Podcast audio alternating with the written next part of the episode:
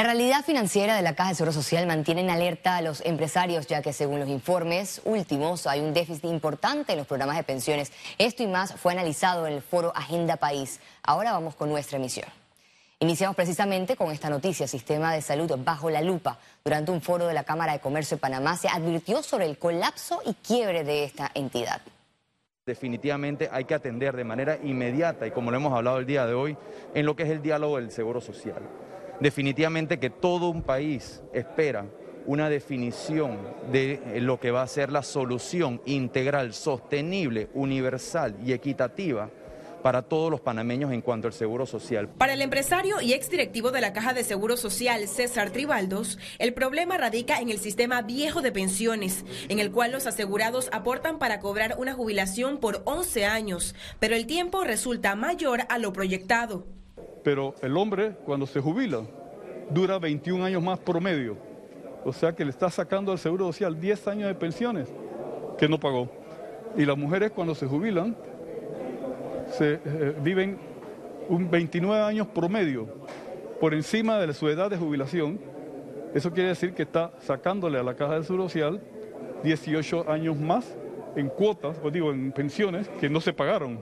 Explicó que los jóvenes son los que están pagando las actuales pensiones, pero ese dinero se acabará y con él las jubilaciones. Para el año 2024 no va a haber dinero para poder pagar las pensiones y va a continuar la situación hasta que la caja se quede sin plata. Eso quiere decir que cuando se queda sin plata está quebrado y le va a tocar al Estado tener que enfrentar ese problema. Y el Estado hoy día está endeudado hasta las zapatillas. Otra preocupación es que la mesa de diálogo por la Caja de Seguro Social avanza incompleta. Está funcionando sin la, sin la participación de un elemento importante que es el sector de los trabajadores. Entonces, si los trabajadores no están representados en el diálogo, entonces estamos hablando de un, diálogo que no, no, lo, que se, lo que salga de ahí no va a ser aceptado ni reconocido por una de las partes involucradas. Los empresarios recomiendan realizar las reformas necesarias para garantizar la seguridad financiera a la institución y la social a los asegurados. Ciara Morris, Econews. Ahora entramos en materia de salud en el continente americano. Panamá ocupa el quinto país con más dosis de vacunas contra el COVID-19 suministradas. Panamá se mantiene entre los primeros lugares del ranking con el esquema de las dosis de inmunización tanto de la casa farmacéutica Pfizer como de AstraZeneca. Queremos invitar a toda la población que acuda sin temor a vacunarse en los centros de vacunación habilitados en cada provincia. Por supuesto, con previa cita, la cual se obtiene a través de la plataforma vacunas.panamasolidario.gov Punto pa. No hay mejor vacuna que la que usted tiene en su brazo, porque esa es la que le da la protección. Esa es la que le evita a usted llegar a una unidad de cuidados intensivos. El plan de vacunación refleja una cobertura con Pfizer de 71.8% en primera dosis con más de 1.200.000 dosis aplicadas y 82.1% en segunda dosis, es decir, más de 650.000 dosis. En cuanto a la vacunación con AstraZeneca, más de 388.000 primeras dosis fueron aplicadas registrando 57.8% de cobertura, mientras que en la segunda dosis hay 13.3% de cobertura con más de 224 mil aplicaciones de dosis. Del total de dosis recibidas de Pfizer, que asciende a 1.24650 millones de dosis, se han aplicado 1.187.163 dosis entre primeras y segundas dosis.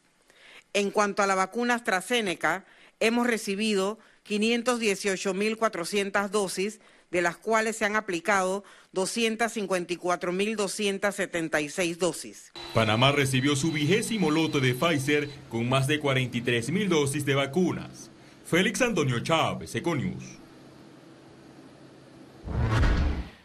Y sobre este mismo tema, el director de la Caja de Seguro Social aseguró que la eficacia en la vacunación contra el COVID-19 en el país alcanza el 95%. Estamos viendo que las personas vacunadas pueden tener COVID cerca de eh, la eficiencia está alrededor del 95-97%, pero los que tienen COVID usualmente tienen un curso benigno y no hemos tenido ningún fallecimiento en un vacunado.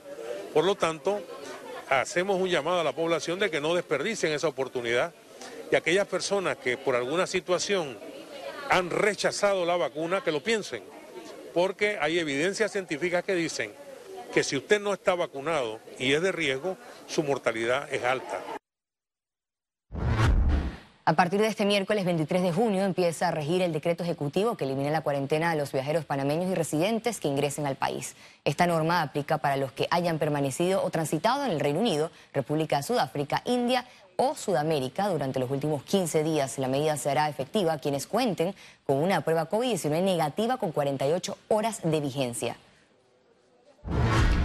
El número de pacientes hospitalizados por COVID-19 continúa en aumento. Este miércoles se alzó por encima de 600 pacientes. Veamos en detalle la cifra del MINSA.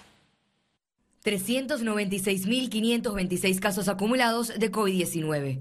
1.077 sumaron nuevos contagios por coronavirus. 609 pacientes se encuentran hospitalizados, 83 en cuidados intensivos y 526 en sala. En cuanto a los pacientes recuperados clínicamente, tenemos un reporte de 378.954. Panamá suma un total de 6.491 fallecidos, de los cuales 7 se registraron en las últimas 24 horas. En el programa Radiografía, el diputado independiente Edison Broses recomendó al gobierno nacional recortar los gastos superficiales e innecesarios e impulsar un verdadero plan de reactivación económica las planillas bastante engrosadas en muchas instituciones. Hay instituciones que posiblemente lo ameriten, por ejemplo, contratación de más personal médico, que se le pague a las enfermeras, a todo el personal de salud, pero hay otras instituciones que no. Incluso se han creado nuevas instituciones en plena pandemia y he sido siempre muy enfático en la necesidad de austeridad y de un manejo eficiente del Estado, porque ese dinero que se va en gastos, que se va en planilla, es dinero que puede servir para inversiones. El Ministerio Público sigue tras la búsqueda de tres funcionarios del gobierno señalados por el caso de las bolsas de comida del Plan Panamá Solidario. Se trata de Ángelo Chamorro y Julio Palacios, ambos funcionarios del Ministerio de Obras Públicas, y Juan Carlos Brin del Ministerio de la Presidencia. Los tres están prófugos de la justicia en medio de las investigaciones y los allanamientos de la Fiscalía Anticorrupción ante una solicitud de aprehensión. Aquí con esta investigación eh, se deja una, un sabor en el paladar de la ciudadanía a impunidad. Parece que aquí han confundido los conceptos de la pandemia de inmunidad de rebaño por impunidad de rebaño. El hecho de que el Ministerio Público y la Policía Nacional lo estén buscando para aprehenderlo y llevarlo a los estrados de, la Fiscalía es porque Desgraciadamente, pues hay elementos que vinculan a estas personas con el hecho punible. Por este caso, el primer funcionario detenido fue puesto en libertad después de 48 horas, luego del allanamiento en su residencia en San Francisco, donde se encontró más de 500 bolsas de comida.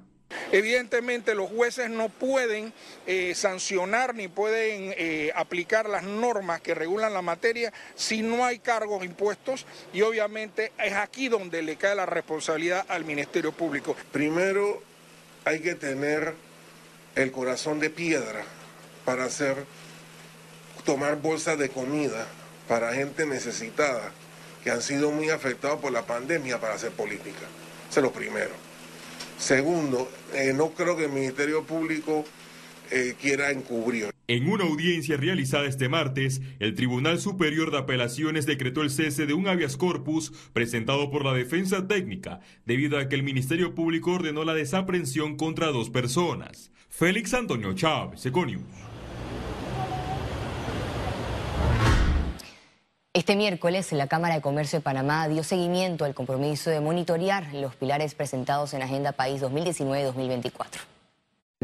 Con Microsoft Se trató del primer ejercicio del gremio empresarial de evaluar los avances y retos pendientes de la actual administración gubernamental en el establecimiento de políticas públicas.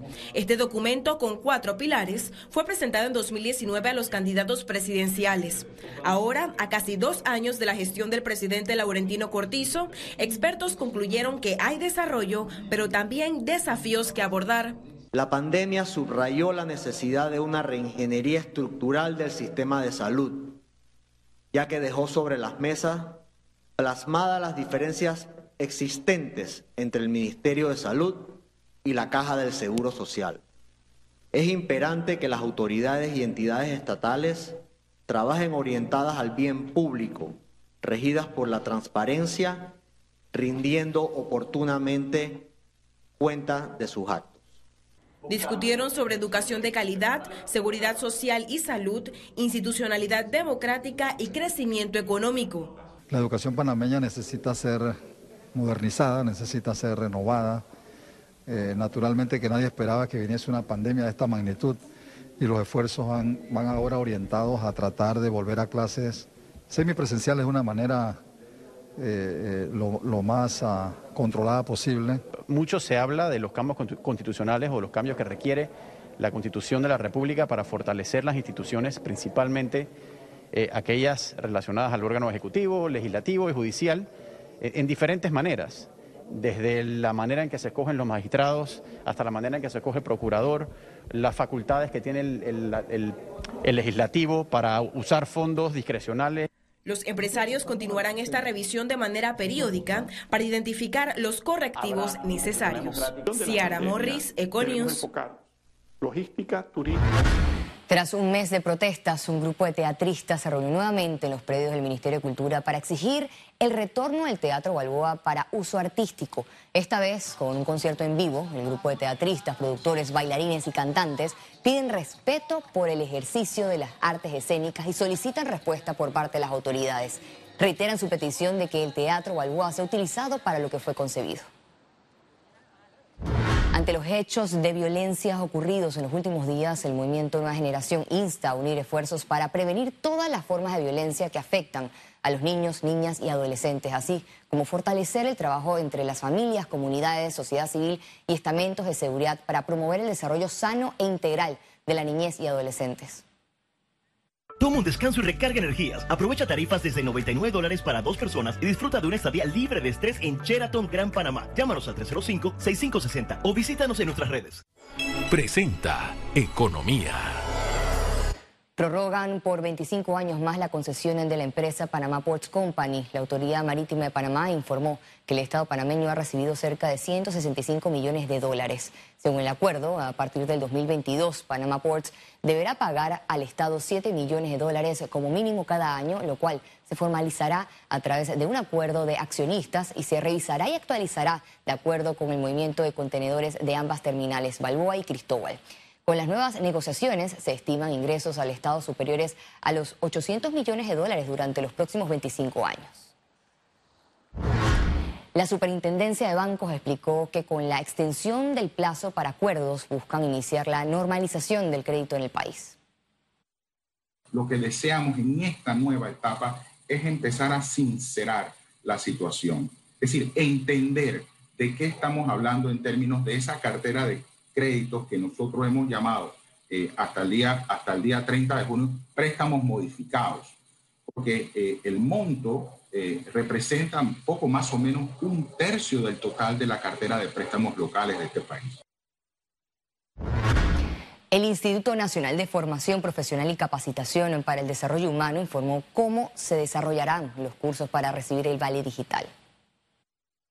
Totalmente digital, virtual, y lo va a poder hacer de forma individual porque ya la plataforma está preparada para que la persona pueda hacerla según la disponibilidad de tiempo. No es que va a encontrar compañeros de clases dentro de esa aula virtual, no, la persona sola va a ir siendo dirigida ya por el curso que han creado los expertos y la capacitación se va a ir dando eh, de forma progresiva. La persona puede hacer ese curso probablemente en un día o lo puede hacer en el desarrollo de una semana o en el mes completo. Economía fue presentado por Toma un descanso y recarga energías. Aprovecha tarifas desde 99 dólares para dos personas y disfruta de una estadía libre de estrés en Sheraton Gran Panamá. Llámanos al 305-6560 o visítanos en nuestras redes. Al regreso, internacionales. Quédese con nosotros y ya volvemos.